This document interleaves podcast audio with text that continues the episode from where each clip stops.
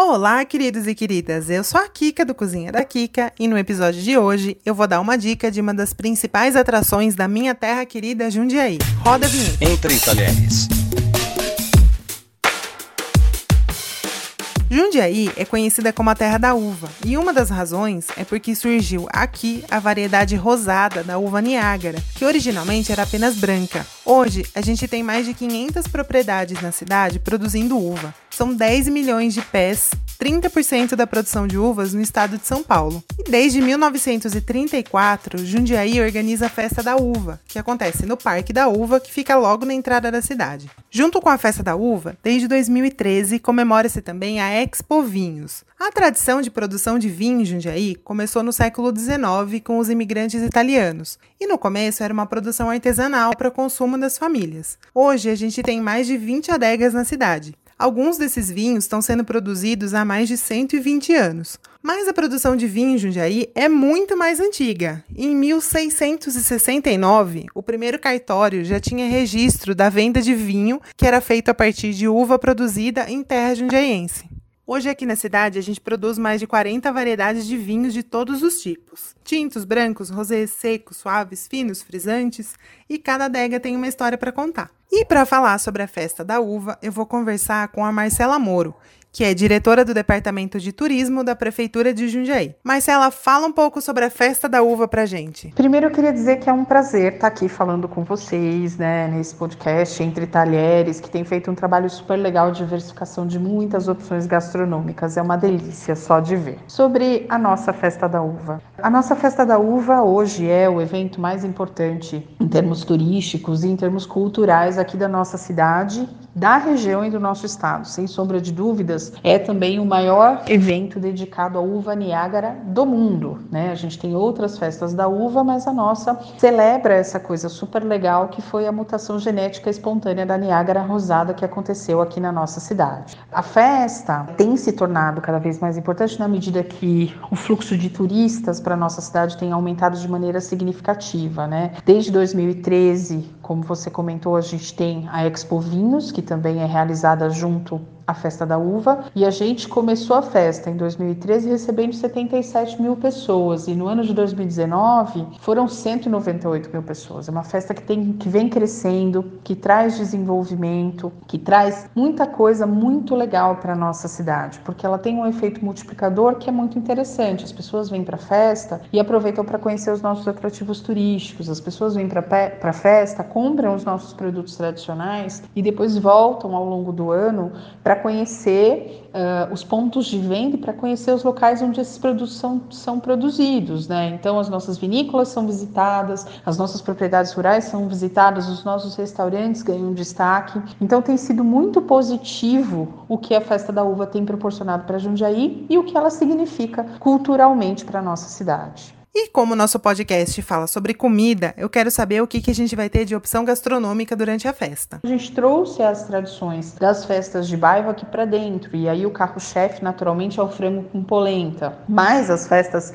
de bairro, elas também têm as suas características e suas peculiaridades. E esses pratos, eles foram sendo incorporados ao nosso cardápio, que hoje oferece mais de 90 opções. Você tem o macarrão, o nhoque, a lasanha, que o pessoal oferece. E além disso, as carnes, a gente tem a opção de costela, a comida japonesa, né? A colônia japonesa é muito importante aqui para a nossa cidade. E aí a gente foi diversificando, né? Um cardápio que atende a todos os gostos e a todos os bolsos também, né? Você tem pratos bastante acessíveis e você tem pratos um pouco mais sofisticados com um valor um pouco elevado.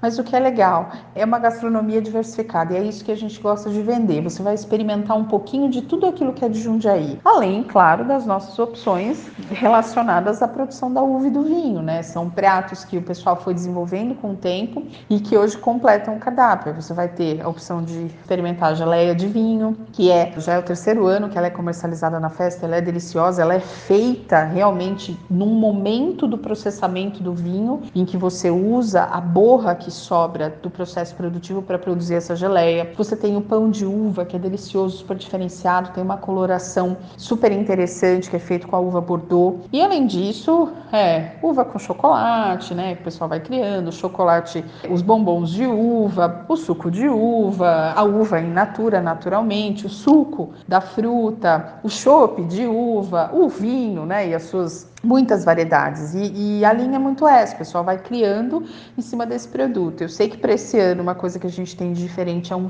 um churros gourmet de uva também, né? O pessoal está trabalhando isso e cada um sempre vem trazendo uma novidade. Então é uma experiência gastronômica bastante diversificada experimentar os sabores da festa da uva. Nossa, esse suco de uva, eu lembro de ir criança na festa tomar suco de uva, que era uma coisa que só tinha lá e a gente tomava só uma vez por ano.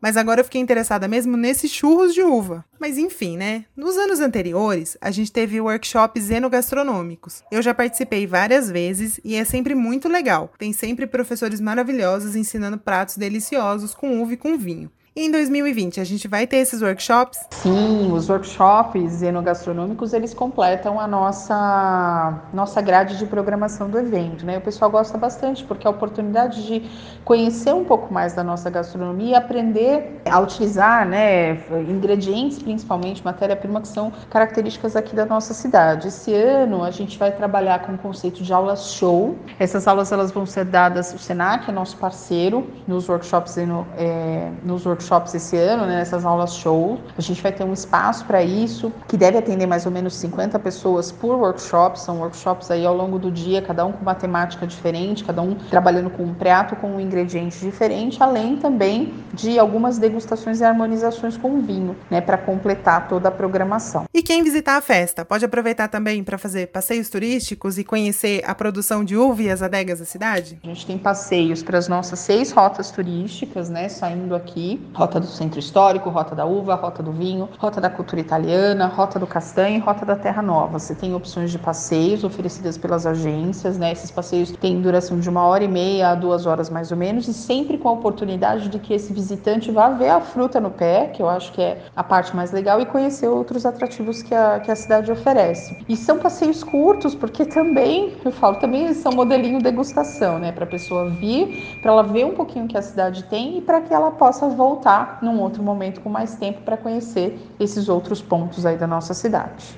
E para chegar no Parque da Uva é super fácil, né? Sim, o nosso parque é super bem posicionado, né? A gente está aqui bem na entrada da cidade. Para quem vem é, de São Paulo ou de Campinas pela rodovia em Anguera, são aproximadamente 500 metros aqui depois que você entra na Avenida Jundiaí e vindo, né? E aí você tem outras opções, dá para vir de ônibus, dá para vir de trem também. A gente consegue ter um sistema integradinho de transporte, então a pessoa desce no, no terminal ferroviário, pega um ônibus até o terminal central, o terminal central ela tem ônibus direto aqui para a festa. Durante o período da festa, o número de ônibus que atende aqui ao parque é ampliado, né, para que a gente consiga atender de maneira mais confortável esse visitante. A gente quer que o turista venha, venha com a família, se divirta. Então, o acesso à festa, ao evento é gratuito e a gente espera que as pessoas saiam daqui encantadas, porque a gente prepara essa festa da uva sempre com muito carinho, com todo o coração, para que esse turista venha, para que ele tenha a oportunidade de conhecer o que Jundiaí tem de mais bonito, para que ele tenha a oportunidade de degustar aquilo que a gente tem de mais gostoso e que ele vá embora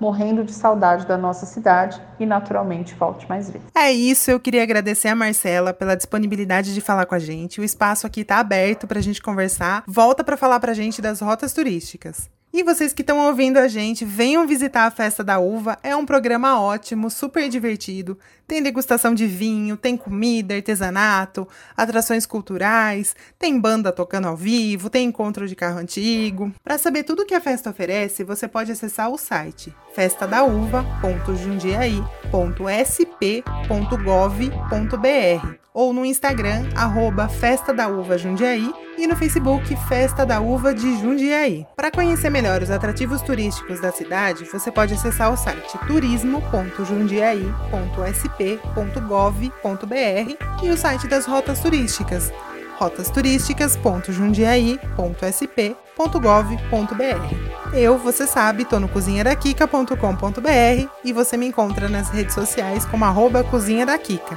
Para seguir as redes sociais do podcast, é só procurar por podcast Entre Talheres. Eu volto na semana que vem, firme no propósito desse ano novo, que é a gente cozinhar em casa para comer melhor. Um beijo para vocês.